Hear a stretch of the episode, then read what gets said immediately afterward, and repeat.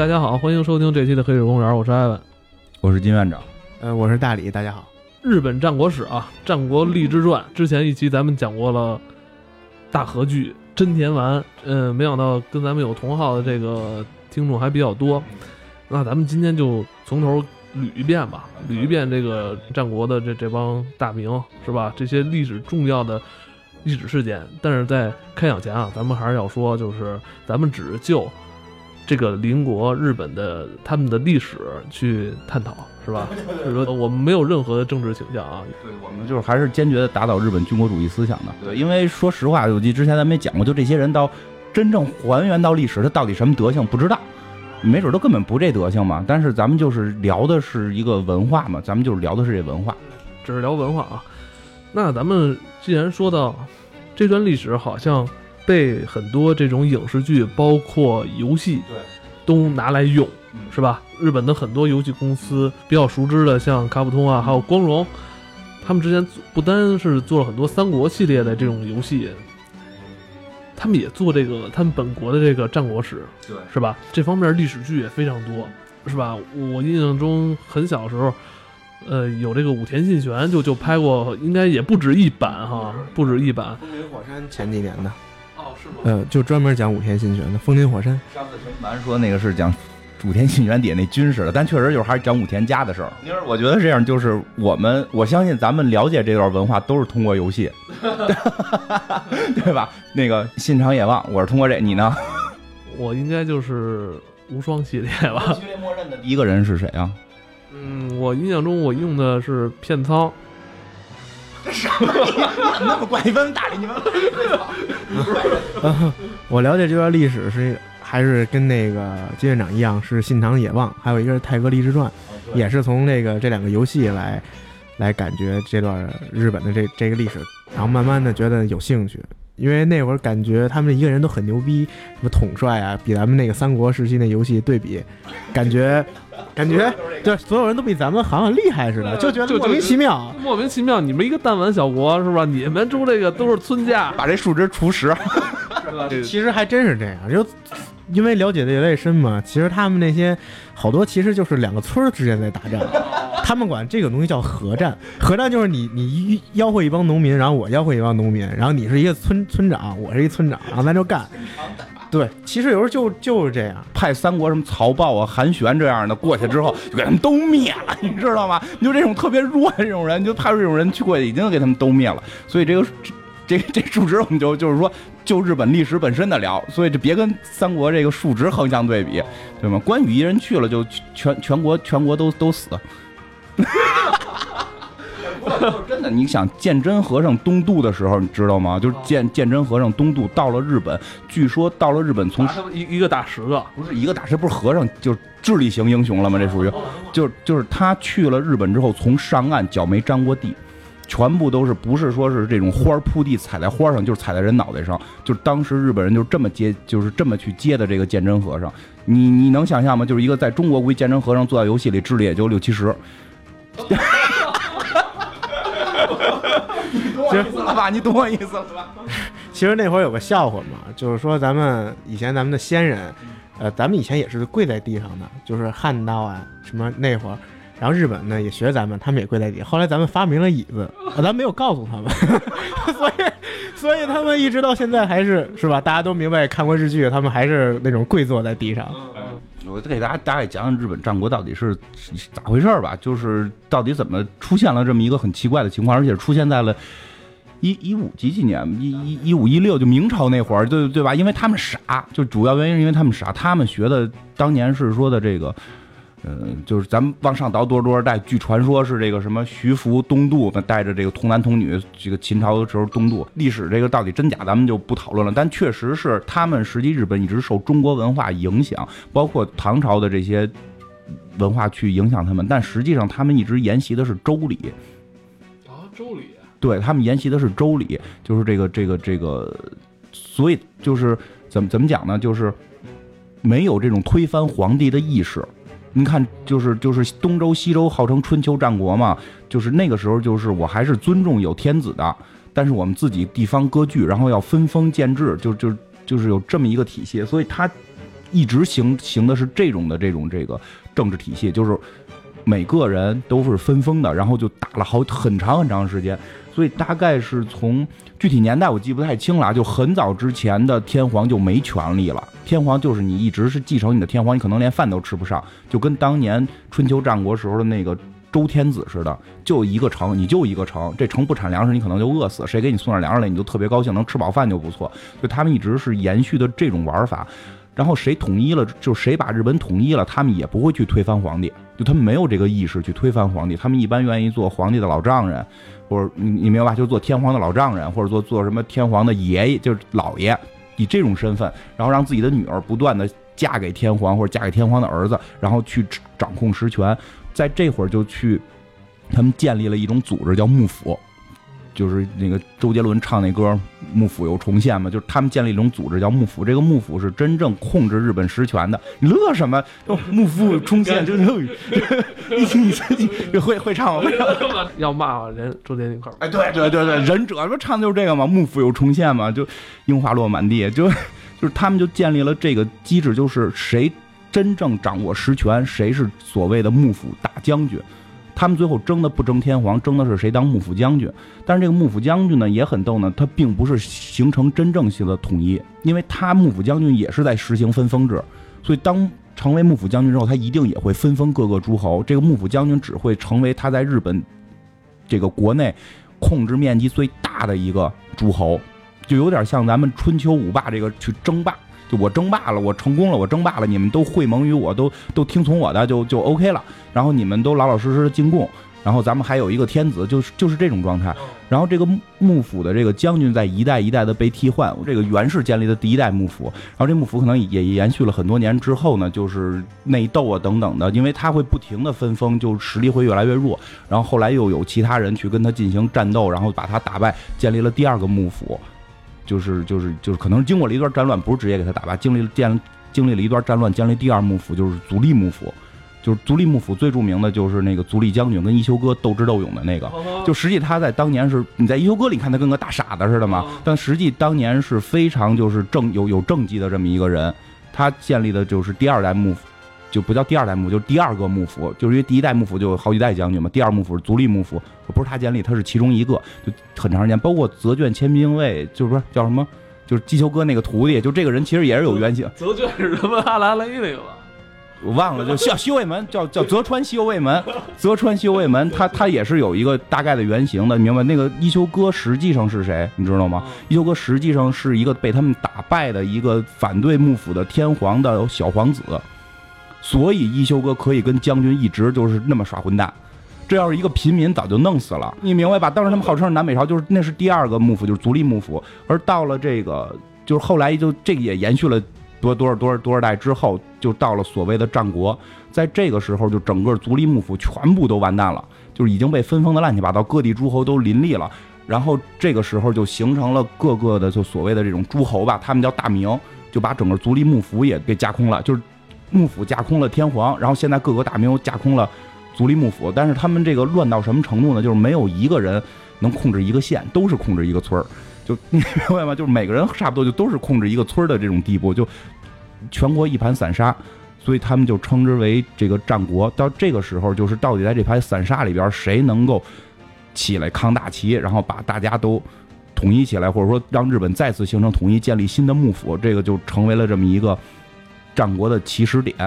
大明之间的这些纷争啊，就是这段历史它延续了多久啊？多少年？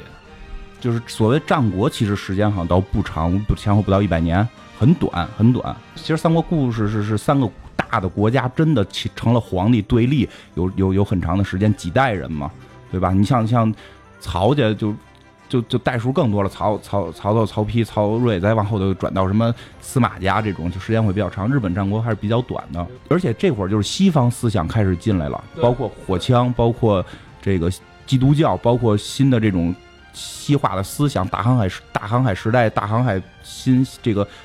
航线的这种开辟，它在这么一个时代，然后还反而延续着一个西周的这么一种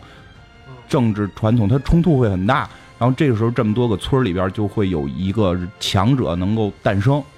对啊那这个人是谁呢？这个人就是织田信长。其实咱们简单点说，呃，名声最大的无外乎就是三个人物：织田信长、丰臣秀吉，还有那个德川家康。最早的也就是织田信长，他其实小时候被大家就称为是个疯子，在十几岁那会儿，大家都是怎么说呢？都很瞧不起他，甚至于他的父亲的家臣都想暗杀他的那种，他弟弟想想也想杀死他的那种。后来逐步的，随着他们那些各种的斗殴事件，怎么说呢？战死了，啊不，病死了吧？还战死了？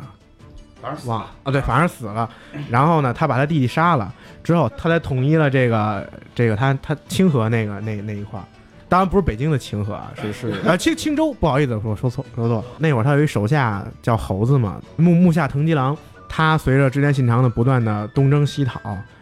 呃壮大。后来大家都知道那个本能寺事件嘛，然后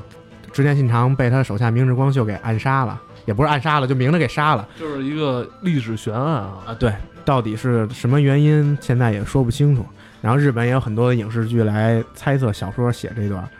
然后他完了之后就是羽柴秀吉同这就是但是说到战国史跟咱们的这个三国史，经常有游戏、影视剧进行对比，但好像他的当时那个格局跟咱们不太一样，是吧？对他更像咱们的战国，咱中国战国那会儿，他他每个诸侯都有自己的家臣，然后每个家臣还有自己的家臣的家臣，就那么捋下来。呃，到了一定就是家臣的权力大到一定情况的时候，就开始下课上，对天皇啊和中央政府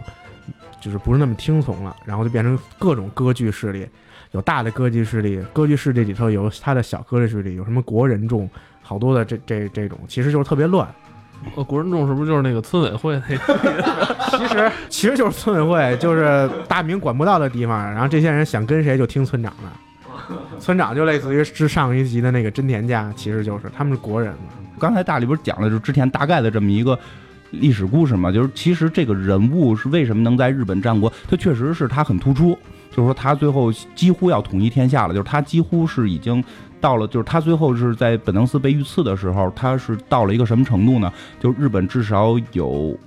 我觉得本就是他的那个本岛至少有三分之一是在他的控制之下了，这不是还有九州跟四国两个小岛吗？北海道当时是不算在内的，因为北海道太荒了，就就种什么都没有，也没那会儿也没有旅游事业，也没对吧？也没有那种什么北海道的那种搞对象的那种事业，不算。当时就本来他们岛就那么小了，他控制三分之一就已经要要要称霸了，是吗？本岛就是日本一共四个岛嘛，一个是本岛，一个是九州岛，一个是四国岛，还有一个是北海道。北海道当时基本是不算在内的，你玩游戏那个岛都没有，就是他在本州岛控制了就是最好的一片地方，相当于呃，如果你看现在日本地图呢，相当于就是说从名古屋，他从几乎他应该是从算从名古屋发的家，就是他那会儿是叫青青州城是吧？他从名古屋发的家。然后呢，在这个什么岐阜，现在还有岐阜的那个日本还有岐阜这个县，他改名叫岐阜。上次我们讲过这个事儿嘛，他在岐阜那块儿就是爆爆爆发，算是开始爆发，然后一直打到了大阪城，打到大阪，打到了，就是他控制住那儿。因为那会儿他死的时候，丰臣秀吉已经开始去打了这个往中国那边去进攻，打这个姬路城吧，是叫。就是就是他控制大，他当时大概控制这么大的范围了，所以他几乎是要称霸，而且他完全的西化。他他号称第六天魔王，因为他反佛教，就日本当时佛教很昌盛嘛，他反佛教，就是他几乎是要一个称霸的状态了。本身从性格来讲，他就是一个混不吝的一个人。他能发家最有名的就是那个通过统牙间嘛，打败金川议员，他就搞了一个奇袭。当所有人都认为他不可能赢的时候，他靠他的胆识谋略和这种就是什么都不不惧的这种精神打下来了。然后。之后他就一直靠着这股这股劲儿吧，怎么说呢？就是别人越越这么说不应该干，我就偏干，就是倔强。对对对，就是很倔强的一个人。是不是也得罪了很多下属，是吧？其实他那会儿反佛教还有一个原因，就是那会儿日本的和尚啊，他真不太干和尚的事儿。就是大家可能如果耳闻什么的，那会儿有僧兵什么的。其实日本的和尚该吃肉吃肉，然后该该结婚结婚。对，其实而且像那个北院寺那种，它其实就是一堆，就是在咱们中国讲就是花和尚一堆，一堆花和尚占了一个山或者占了一个城那种，所以他就因为这些事儿嘛，然后之前信长就觉得你和尚既然都都这样，那我就对佛教就应该灭灭你，我还是宣传我的基督教。其实他也不是宣传基督教，他最后也是也对基督教也也也是封杀的。对他，他就是一个什么都不认的人，就是第六天魔王嘛，就是我操，这他妈对魂不吝不是这这点我得删了，就是封杀一切牛鬼蛇神啊，这个号称第六天魔王，封杀一切嘛，都是比较，其实他是他并不是宣传基督教，但是他相对会开放一点儿，就是比起德川之后的那那几代，他确实会开稍微开放，因为他比较接接受的是西方思想，就包括他到底怎么死的，就是正史啊，就是就是正也不能他，我觉得他们的日本那都不叫历史，就是他们正式的那个传说故事里边讲的是说。呃，明治光秀去给他暗杀的。明治光秀是他手下一个非常有才干的这么一个投奔他的，算是这么一个人，非常有才华，也最后升职到了他手下比较厉害的人。然后那个传言就会很逗了，就是说他负责。给这个大家做饭，然后那个有一次织田信长请德川家康吃饭，然后他做的鱼德川家康不爱吃，然后织田信长就把明日光秀臭打一顿，然后明日光秀从此怨恨，然后那个就在一次机会就把他杀，但实际这是扯淡的，这明显一个人怎么会因为这种事儿去去去杀人呢？实际上原因几个啊，就织田信长当时的做法就是大家都觉得他要建立幕府，就是他要建立将军制，建立幕府制，然后重新让这个武将阶层去掌控这个国家嘛。但是其实他当时是有机会建立幕府的了，但他迟迟没建立，而且他首先他不想恢复那个足利幕府，就是他一直开始是说保护足利幕府，就是挟天子以令诸侯，有点曹操这意思，就是说我是保利足利的，保利保护保护之前这个幕府的。结果他后来其实不是，明白吧？挟天子以令诸侯，然后足利幕府。的那个足利将军就想办法，就联合各种人去反抗织田，就是叫织田包养，很多人一块打织田，但织田也扛过来了。但后来明显呢，我个人觉得啊，织田都有点不想自己去建立幕府，他自己都不想建立这个将军制，他有点想取代天皇。就是你明白，日本天皇从来没换过，从有天皇那年起，一直到现在上千年了，真是他们号称一脉相承，但是天皇自己吃不上饭，这他们不管，但他号称天皇是血脉是没断过的。你你能明白这个感觉吧？中国那个皇帝老换嘛，朱元璋之前那个都不是一个姓儿，对吧？但是信长有可能想取代天皇，这是猜一种猜测。所以类似于支持足利派的、支持幕府派的，就是有人是希望织田成为幕府将军，他们是，他们还是走这种将军制。结果织田全都不干，他想自己当天皇，就导致了所有人都反对他。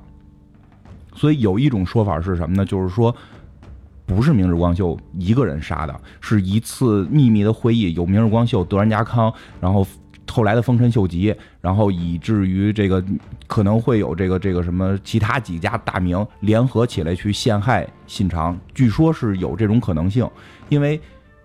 信长就是在本能寺被杀之后的所有人的表现行为都特别奇怪，比如德川家康迅速逃回家，就德川家康当时应该还是在织田信长附近的，就迅速逃回家，这件事儿就明显是之前。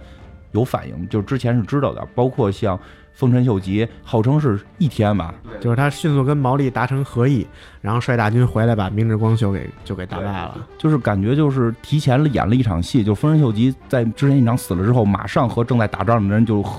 停止战斗合议了，然后。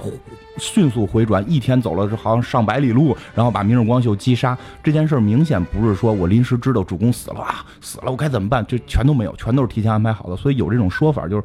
织田信长的死是所有后来的那帮人一块攒的一个局给他弄死的。但是这段历史好像完全没有这个记录下来哈。实就是都是编的故事嘛，但是有很多影视剧好像是体现过，包括游戏里体现过，包括有一个剧里边曾经体现过，就织田信长最后从本能寺逃跑了，逃出去了，然后在一个密道的出口看见丰臣秀吉了，丰臣秀吉一刀给他砍死的，就有很多这种这种梗啊，这个都是各种影视剧啊或者游戏里边会用到的，但这也说明一个什么事儿，就织田信长没有那个如果，就没有如果织田信长继续活下去的可能性。因为他活过了本能寺，不一定在哪个寺还是会被宰，因为所有人都反对他。武田信玄其实这个人挺有意思，他其实很有本事，但他一生就干了一件事，就是跟上山先信对打。然后这俩人打着打着打了得有真的不知道多少年，突然发现织田信长强大了，然后这俩才突然明白过来，我靠，这小子！然后这俩就不约而同的去打织田信长。这俩人还是有本事，织田就其实也是打不过的，但织田信长就是命硬。就这俩人在都是在打他的时候病死了，这真是这样命硬，就是命硬。之前信长当五年前打他的时候，他都已经不行了，都已经想可能迁都也好，或者是怎么，根本扛不住。后来突然五年前退兵了，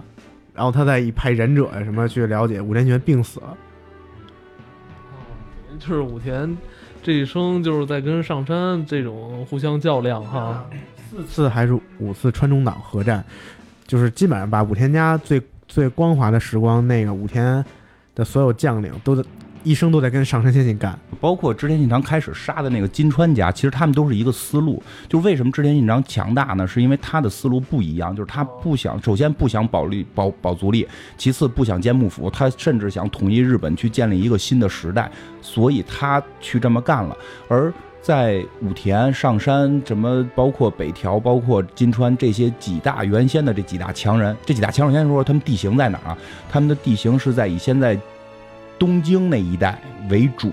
然后向上、向下、向左来辐射，不到名古屋，大概这么一个区域范围内，有着上山家、北条家，然后武田家跟金川家这几家都是很强的。然后呢，但是他们的思想是什么呢？就是上洛，就是有日本有一个专门名词叫上洛。就是上洛指的什么？就是到京都。为什么叫上洛呢？因为在他们的心目中，洛阳才是京都，这是真的。所以他们管到京都叫上洛。他们都是唐化唐唐的文化嘛，他们叫上洛。上洛指的是什么？就是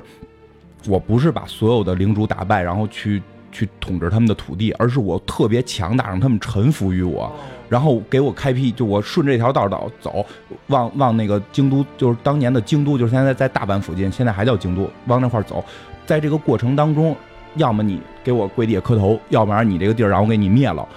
你你明白这意思吧？我要的是你们臣服于我，然后我上洛，然后天皇赐我什么什么什么官位，他追求的是这个，所以他跟织田那个我就逮一个灭一个，然后把他们家族全铲除，就甚至就是对吧？我记得把谁宰了之后，脑袋做成酒杯，用他的那个脑袋喝酒，就这是织田干的事儿。就这种事儿，武田他们绝对不会干，讲的是这种仁义礼智信啊，就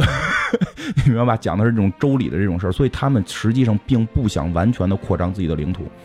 是这样，你想咱们的战国时期，只有秦朝是，只有秦国是，我我就是秦国，包括张仪在的时候，秦国的思路其实还是类似于武田这种，就是咱们骗他们，然后咱们骗他城，咱骗他钱，咱们称霸。到了秦。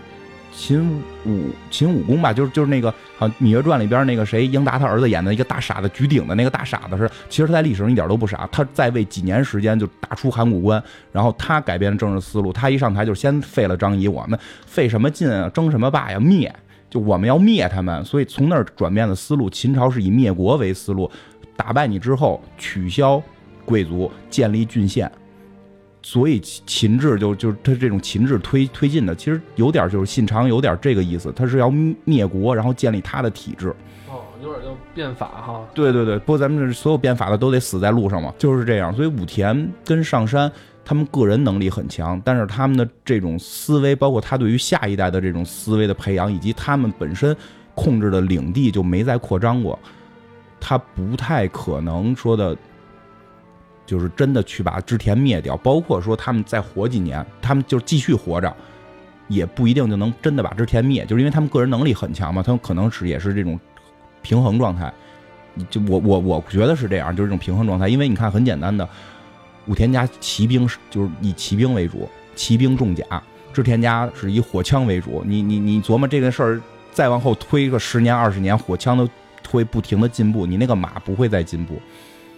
包括我记得好像织田跟毛利家打的时候是铁甲船，就毛利那边是小草船射箭的，织田这边欧洲进口铁甲船，就就就当时毛利他们家怎么一直都没推上来啊？一直在他妈在在下边哈。呃，其实说起毛利这个人，这个人是一个其实翻脸不认人的那种很很阴险的一个人。他怎么说呢？毛利其实他是一上来就是一真的是一个小村长，然后他就不断的把自己的上级给搞定，然后慢慢的在中国地区来发家。就是其实毛利呢，就是刚刚大宇说，他是比较耍偷奸耍滑的，偷奸耍滑，他也没有什么太强的政治主张。不是也有什么？我看也有《毛利元就传》嘛，那种游戏是吧？就我跟你说，日本那个历史不就是拍着就自己一乐嘛？就是他就是小村长，然后后来。就是把几个村的，就是就是不停的干倒自己的上级，以下克上嘛。然后他也是他，我觉得我觉得这个人没有什么太强的政治主张。派自己的儿子，就就是我娶了日本那会儿有一个有一个事儿挺有意思的，就是咱们中国人都讲究血统，就是你你是我儿子，我要把这个官位或者我这个权利移交给你。日本是姓，你可以跟我一点血缘关系没有，你可以过继给我当我的养子，你只要叫我这名儿。然后对，然后我这权利就给你了，然后我还感觉特别高兴。然后呃其实毛毛利也有好好几个，他是都这么来的。他有三个儿子，但是真正真正存在毛利姓的，好像就一个，其他有什么吉川、吉川元春，还有小早川。其实这都是他儿子，就是他过继给别人了，然后他儿子等等他那个义父死了之后，他就继承他们家，然后这地盘就归毛利了。就是他是靠生孩子他妈占领地盘是吧？可以这么理解，就是牛逼人家没有儿子，我过继给你。对对，有点这个意思。所以你能感觉出来，就是他的这个思路还是老思路，就是对吧？就是你你有地盘，你儿子不行，我把我儿子给你，然后会跟你他他其实对方也不会太乐意，但你可以跟他说，就是说你看，如果是你儿子继承的。他那个能力、那个德行就会泡妞，肯定让我灭了，对不对？现在我把我儿子换成你的姓了，好歹你姓还能保留，你这个家族还在，对不对？他很他很他们很注重我这个上山谦信很有名吧？他的对他他那个上上山景胜，他的儿子他也不是他亲儿子，是他姐姐的儿子。上山谦信自己都不是上山家的，原来姓就原来姓常伟，原来上山家是什么那那地儿的领主嘛，后来自己实力弱了，但是常伟家强了，然后他就找上山上山家，你说你看我当你儿子怎么样？我当你儿子，那个你这姓能保留？哦，太好了，反正我们也要灭了嘛，这姓给你了，这地儿全归你了，我至少我的家族家徽什么的都会传下去，他们会很在乎这个，所以其实毛利还是在玩老的日本那一套，就是就是我给我把儿子给你啊什么的这种。所以他也不太可能真的强盛。这个我再多多说一句，嗯那个上上山仙进这人是挺有意思的一个，他从来不对外扩张，他就感觉他是一个上帝那一类的，就是他要怎么说呢？就是行一些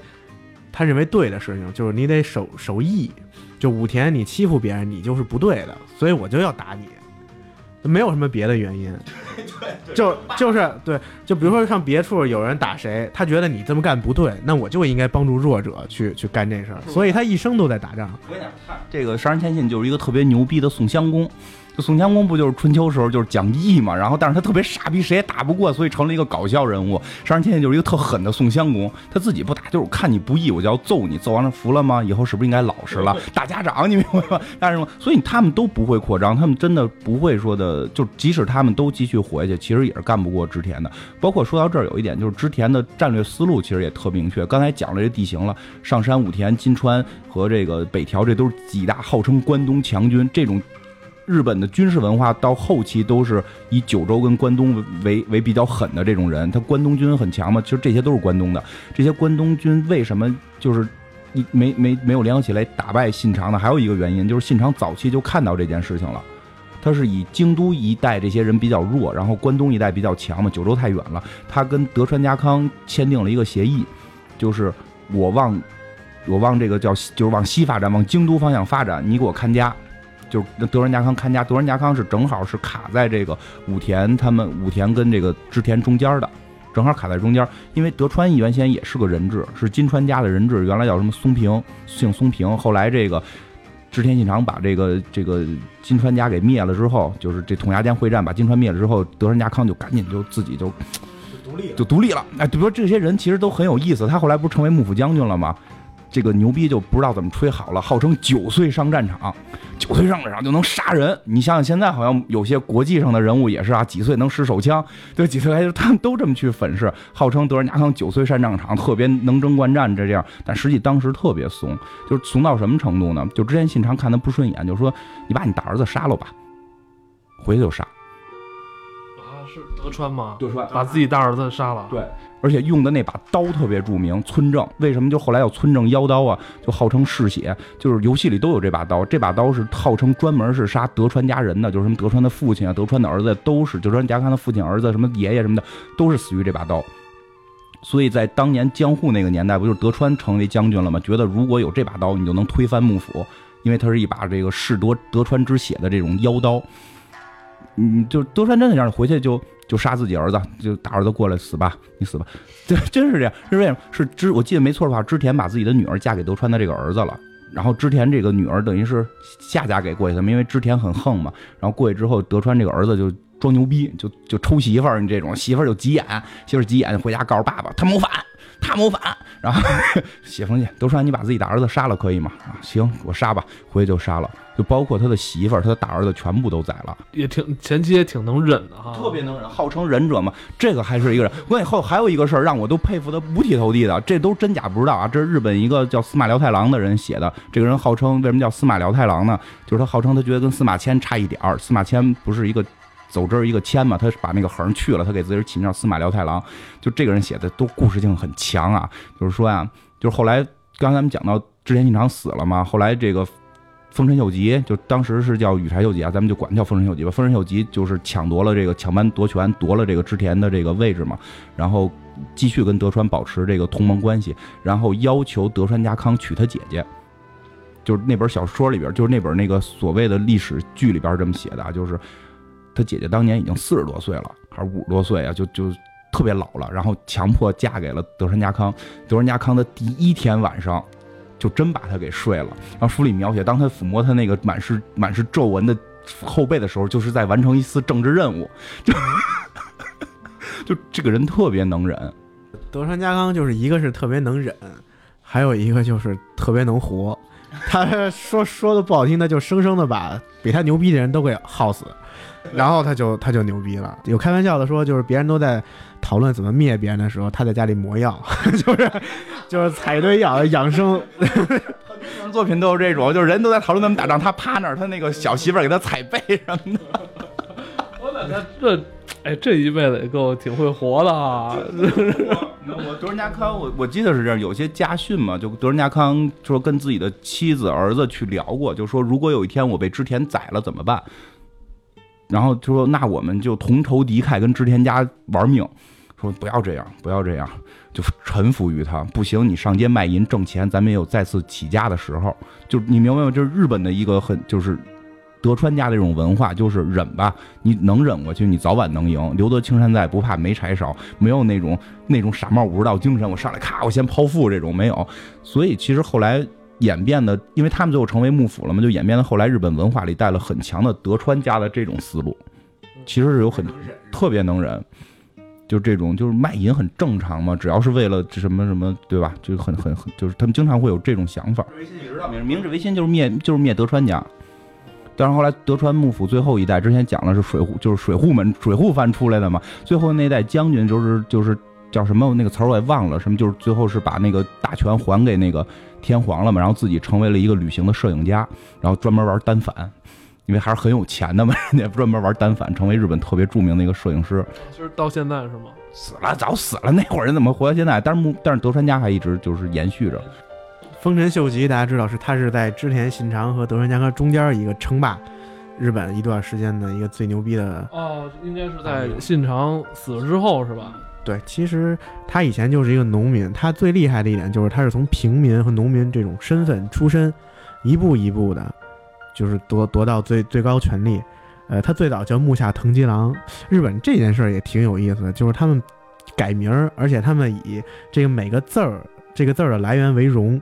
他第一次改名叫羽柴秀吉嘛，从木下藤吉郎改成羽柴秀吉。他是取了那个织田信长两大家老，一个叫丹羽长秀，一个叫柴田胜家，各取了一个字，就是重就是表明你的身份现在不是农民了，你你从我家老里取了一个，你变成家臣了，变成羽柴秀吉。羽柴秀吉这个人是很善于跟人打交道的，因为他从底层出身嘛，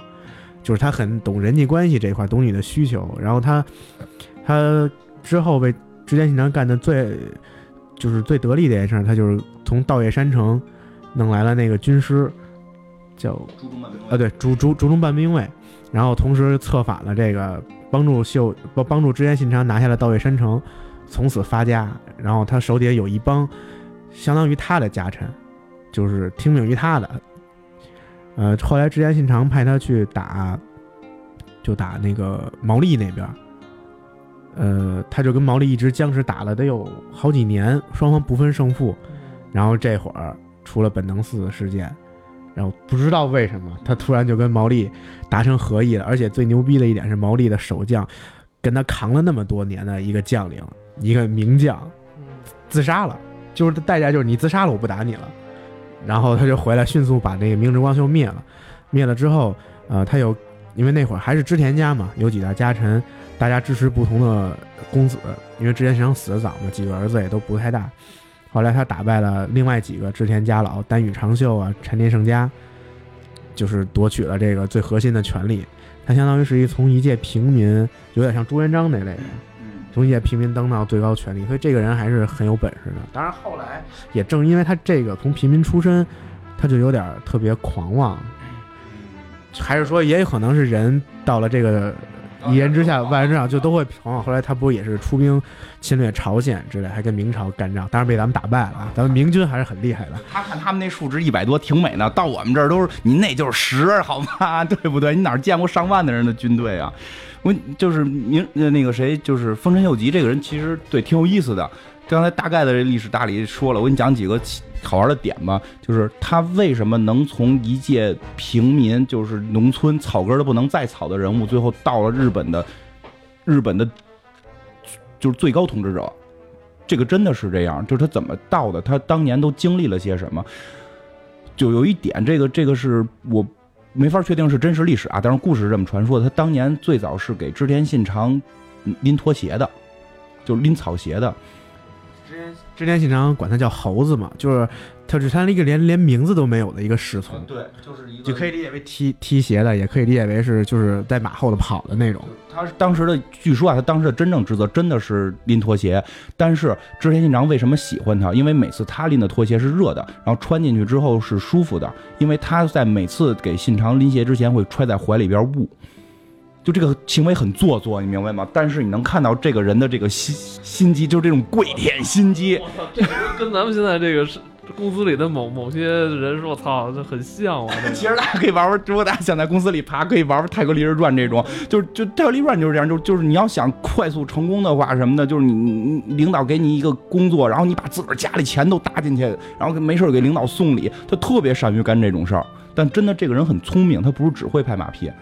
很聪明，而且他是一种贫，就是纯农民起家嘛，结交很多盗贼啊什么的，用了很多野方法，就是常规武士都是我有精神的。我我有意志的，你想这我我能跪舔织田信长，我给信长揣怀里不脱鞋，然后呢，包括说他号称第一个功劳是什么一夜建成，就一夜把一个城建好了，就找的土匪帮着一块建，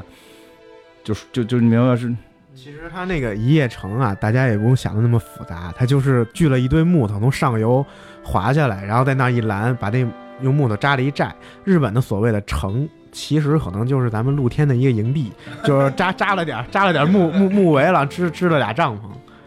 然后呢，就是而且他这个人就是到后期，就是前期是这样，就是很跪舔，往往这种跪舔呢都是有野心的，我觉得真的是这样，他跪舔就是有野心的，而且欲望是无法满足的。他到后期已经很明显的，他开始要给自己去建立自己的这个政权了，他去拉拢各种人。就是在首先在织田的这个各大的这个大臣里边去各种的这种拉拢关系，他的关系网很很很好，而且自己建立了一个一支部队，自己建立了就是以以他的这些家臣为主的一个战斗力很强的部队。但是他跟毛利打，我觉得打得过就在那儿翻墨迹，就在你你你能明白那感觉吧？在那块儿就不好好干，就是他就在等待机会，是不？我我是这么觉得，他在等待机会，是不是有一天他能够真的？你说他是不是真的之前想过要杀信长什么的？我觉得就如同去问。曹操是不是想过要去篡位这件事儿？就到那个点了，他已经，你再活没准就就篡位，但只是丰臣秀吉遇到了这个机会。然后丰臣秀吉，但是有一个特点是特别好色，就是他的故事为什么后来流传的特别有意思呢？就是很多这方面的梗也特别逗。他特别喜欢信长的妹妹，信长妹妹号称也是日本战国第一美女，叫那个阿市。然后先是嫁给了，就是作为政治筹码，先嫁给了叫前景家吧，应该是嫁给前前嫁给前景家，这两口子就特别恩爱，就就是战国好夫妻。然后呢，这个信长觉得妹夫应该会帮助他统一天下，结果这个妹夫也是一缺心眼的货，就是一个特正义的正义娃。然后当信长要打另外一家的时候，这个这人出来说：“我跟那家先结的盟，我跟那家先结盟，我们世代盟友，我们不能打他，所以我得打你。”就信长就 信长就急眼了，就给他灭了。就据说当年送阿市去结婚的时候，就是信就是这个丰臣秀吉叫木下藤吉郎，当时他去送的，就是内心就是对这种女神的崇拜。哎，这种女人我这辈子能碰碰一个手指头我就满足了。后来他确实也满足了。那个那个前景长政跟阿市生了三个女儿，然后他都给呃他收了那个第三个。对。然后就是，但是后来这个就是这个阿氏后来跟前景长政等于被灭了嘛，阿氏被收回来了，被收回来之后，阿氏嫁给了，就当时那会儿他们没有这种这种礼法，反而就日本人不一直这样吗，就是再婚很正常嘛，就把阿石嫁给了织田织田信长手底下最厉害的一个大大将，就是柴田胜家，然后呢，这个。他就特别不爽，这个这个，当时就羽柴秀吉了，特别不爽。等到织田信长死，然后他跟柴田胜家对打的时候，就最后打到城里边，他特别想把这个女的给抢出来，但是这女的最后决定就是我操，我跟上个爷们就死了，这个爷们我再出来再嫁你不合适，我也死吧，就跟这个爷们一块死了。死之前就把自己的这个几个女儿给送出来了，就送出城，然后就写了一封书信，就是说。我们死，但是你能不能把这几个孩子当成别当成柴田胜家的这个女儿，或者说前前野长生就是前景他们家的女儿，你把他们当成就是信长公的亲戚，就是就是你把当成织织田织田家的这个后血脉，你去保存他们，然后三个长得跟妈妈特别像的女儿没死了，留着。最后他把其中最小的那个给给那给查查给给给收了。但是这件事为什么特意要讲这个？这件事就是很有可能导就是从民间故事流传讲，这是导致了羽柴家就是丰臣家后来灭亡的一件事。就丰臣秀吉到底性能力如何是一个谜，就这辈子他没生过孩子，直到六十岁，只有这个查查就是这个。这个阿氏的女儿给他生了第一个儿子，他在他六十多岁的时候，他说是他的，他说是他，是那些之前的媳妇儿性能力不行，他说是他的。第一个儿子死了，很快第二年又给他生了第二个儿子，就是后来的那个他们家的这个继承人。到底是不是？我是持怀疑态度啊，我是持怀疑态度。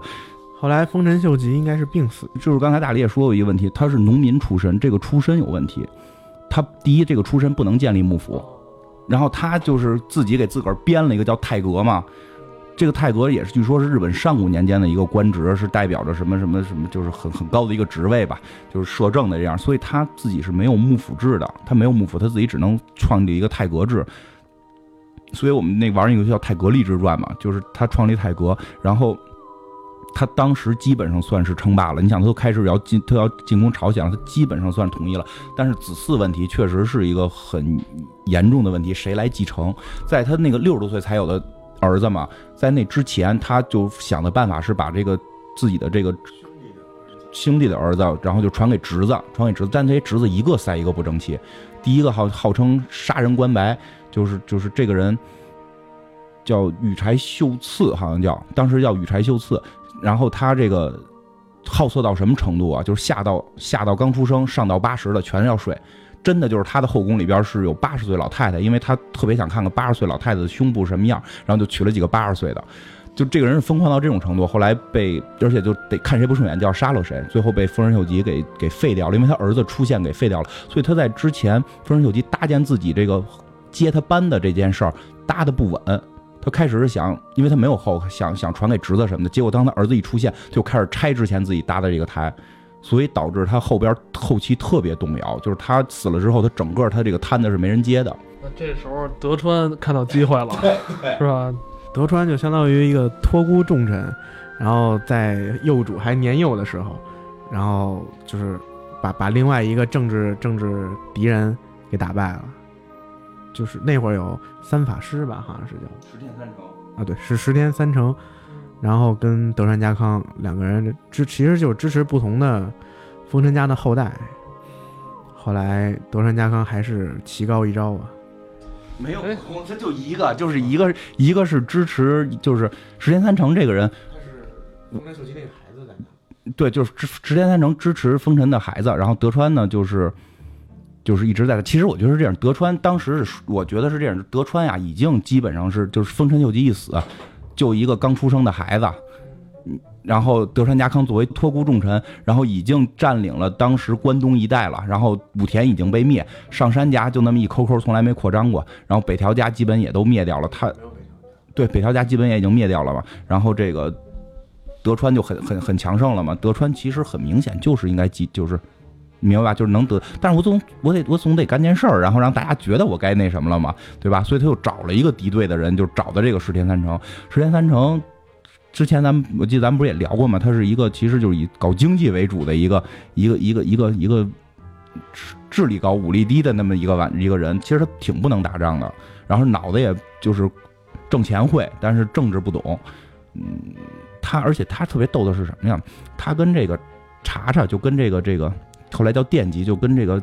这个风尘家后人的这个妈，就这个阿氏的这个女儿，他们俩关系有点怪。你反正你琢磨这事儿，就是他们都是从一个地，就是当年他们都是在一块儿的，他们是一块儿的，是一个地方的人，是不是之前有过什么就说不太好。所以，但是这个池田三成的意思是，我是为了丰臣秀吉对我的这种栽培，我一定要保护他们的这种后人，说等等等等。然后德川家康呢，就是就是德川家康有若干次可以直接杀了石田三成的，他没杀，就要让把他养大，把他就是他的势力养起来，养到一个。还 OK，但是又不是打我又不不会灭了我的情况，我把他灭掉，这样不就能有有这么一个棋走完了，我就可以统一了吗？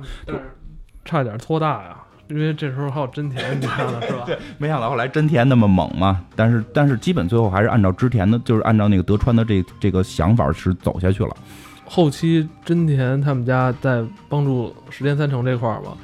有可能就是把德川真正扳倒吗？其实从可能性来说，十年这边他们那阵营一直是人多的那一阵营，就是因为支持他的有毛利，然后有那个岛津，那会儿岛津已经很厉害了，从而且从人人数上说，他应该比德川要多多多很多。但是他们的缺点就是他们不太团结，德川这边就是一贯的，我虽然人少，但我大家都很团结。然后这个。这个这场战争大家也都应该有有可能听说过，最终就是因为西军有一个人，就是相当于叛变了，小小早川秀秋叛变了，然后才导致西军的失败。所以说，呃，从某些方面来说，十天三成可能还是人际关系这块儿可能处理的不太好。大概是这样，就是十天三成保的这个人是明日光，就是是这个这个丰臣秀吉的唯一的儿子。就是这个丰臣秀赖，对吧？丰臣秀赖的妈是这个丰臣秀吉的小媳妇儿，是他最爱的，是他是他那个年轻时候女神的女儿。你你你能明白吗？有一种 Snape 教授看到了那个哈利波特的那双眼睛的那种感觉。那天有一说法说，如果哈利波特是个女孩，可能整个故事剧情是不一样的。就你有这种情节在里边的。就丰臣秀吉对这个女人是有情节的，而这个女人出身高贵。最早她好像我记得没错，她应该是前景家的女儿，她是是前景生的，就是前景家是很高贵的一一个这个大名嘛，就是他们家里边就是而且是在一个比较富庶的环境下长大的。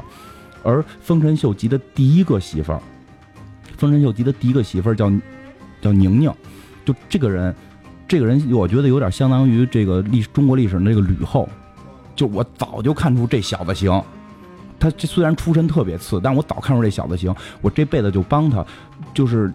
丰臣秀吉的成功，实际上跟宁宁有特别大的关系。现在很多影视作品和游戏里会把宁宁做成女忍者呀什么的，就是他去刺探军情。当然历史上可能不太会是这样，但是他这个宁宁的这种智力和帮助，一直到最后丰臣秀吉。就很明确的说法，就丰臣秀吉跟宁宁不再有特别亲密的身体关系的时候，依然把她当着跟其他媳妇儿是不一样的。她最后好像是叫北正所吧，应该是就是是一个非常大的一个级别的这么一个一个身份在后宫里边，这是大老婆跟小老婆之间在争风吃醋。然后呢，包括你刚才说那个小早川小早川秀秋，实际上是丰臣家的亲戚。原先他是准备有有有希望是继承这个丰臣家事业的，但他出生了儿子之后就没办法，就把这东西过继给了小早川龙井，就是就是就就是小过继给小岛川家。实际他是丰臣家的亲戚，包括德川家的几大主力前锋，比如说加藤清正，这个就是就是这个宁宁这个这个这个丰臣秀吉大媳妇儿他们家的亲戚，你明白吧？就是实际上最后这些人都投降了。德川家，据传说是在之前的时候，是这个这帮人都就是德川家康拜访过北政所，就拜访过宁宁，然后就说我可能要跟丰臣家的这个小媳妇儿丰臣秀吉小媳妇儿打，你怎么看？嗯，嗨，当年，哎，你懂的。行了，我把我那堆小小小侄子、小外甥的叫过来，跟他们聊聊吧。然后聊过一次之后，所以在最后官员合战的时候，就是很多原来织田家的骨干、强力骨干，全都是。支持就是宁宁那一派的，全都是支持德川家，包括后来小岛川的跳反，全都是跟宁宁就是跟这个大媳妇有很大关系的。所以就是从传八卦的角度来讲，这场战斗是是有这大媳妇跟小媳妇之战的。包括最后丰臣家被灭之后，这个宁宁过得还是很好的，就他没有说被瞬间弄死什么什么的。反正日本这段历史就是乱，如果大家有兴趣的话，可以就是多关注关注他们所谓的名将什么的，其实，呃，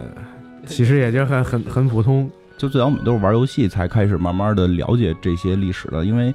那个游戏里边都有这些人物是怎么回事怎么回事。后来也看过一些书，后期还有一个叫伊达正宗的，挺挺有名的嘛。伊达正宗是澳澳洲那块儿的。啊，哦，不是日本的一个州，东京就跟中国再往东，东京再往东的一个地澳洲提探嘛，他是独眼龙，就一只眼睛，他是小时候生了一个脓疮，但是他这个人也是跟其实跟志田信长很像，他也就是那种心智很高的一个人，但是就是他是出生的太晚了，他已经没有办法去跟丰臣秀吉去抗争了，所以就只能只能就是投靠他。他们整个这国家这段历史，为什么他们特别喜欢这一段儿？说的过分一点，他们可能没有这没有其他段儿，因为在这之前，大家这种有有书，日本在这之前可能都没有什么文献记录之之一类，不像不像咱们文明那么灿烂。嗯，他们早期打的不热闹，打期就早期打的都是，因为他你想他们其实都是各种争辩，就是早期是各种争辩。包括他几代幕府的迭代，其实虽然有战争，但基本都是什么以政变呀，然后就是这种争位，没有说乱到这种群雄逐起的这种。包括第一代什么什么那个幕府将军，什么袁袁袁氏的这种。都都是类似于这种争辩，然后一场战斗结束，然后就没有这种全国各地哪哪都干的这种，这个是很少的。然后后来他们建立什么，他们也号称南北朝的时代，那就是两波打，就是就是将士比较少的，而且再有一个那些时代的那些大名很多就都销声匿迹了，就这个家族可能就断了，就断了。但是有一点就说的是什么，日本这点也挺有意思。所有的日本战国，你玩这个日本战国，如果你玩游戏或者看电视里边，这帮人的后代是延续的。而且我记得特别清楚，让我特别震撼的一点是什么？这是好多年前我看日本一个电视采访的节目，就是他如果玩《泰格立志传》会很明显的知道，在界港就是大阪附近的一个港口有一个茶人叫千宗义吧，应该是叫千利休，就好几个名都是那个人叫千利休，也叫千千宗义的，我记得如果没错的话，就说叫千利休吧。他的嫡系子孙，现在还在那个地方活着，而且每年要进大要进这个春节的时候要进东京城给这个天皇做茶。就之前他是茶人，现在他们还是茶人。就这个名字，这个这个血脉我不知道是不是延续了，但这个名字是延续下来的。就这个人现在还要四百多年了，还要就是去给天皇做这个茶。就就是有那个镜头拍，因为他没讲日本战，那个片子没讲日本战国，当然就演什么这个，这是一个什么传承的一个茶人，什么千宗什么什么，还是千里什么，我忘了啊。但是一看，但是你玩过那个游戏，你知道这就是他的嫡系后人，就这种传承的文化会特别的，就你明明白吧？就是你还传承到了现在，所以每个人都会去讲他们祖上是谁呀，祖上是谁呀？包括我记得那会儿特小时候玩过什么天堂鸟那种小色情游戏里边，还说呢，什么有一个叫。叫什么那个柳生的，然后有有一叫柳生的，然后突然有一天有一个忍者找跟他说说你实际上是服部家的后人啊，我一直以为我是柳柳生家的后人，还特别高兴，就是他们会有这种自豪感，因为四百年确实比较短，这些人还都传下来了，所以他们特别愿意去讲这个事儿。就我跟你讲，德仁家康就是德仁家康后人，最后是这个把政权还给天皇之后，还是很有钱，去做旅行家了，而且很多武士当时都是以就是。他们是有钱的，他们以投资的身份进行了资本主义的改造，就是这些家族有些是延续下来的了，很多是延续下来，包括我记得就是咱们北京前几年，我记得哪儿有一个岛京，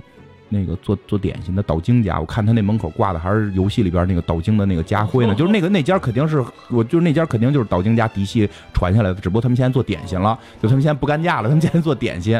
武田家好像现在有武田制药吧？那就不知道了，反正有，就是他们会有这些东西。以前打仗，现在就是做医药。其实你要说来的话，就就是二战的时候，我觉得，我觉得啊，个人觉得，就是二战时候可能武田家的这种这种，还是有挺多去参参军。他们这个国，我觉得武田家这种右翼思想可能比较严重，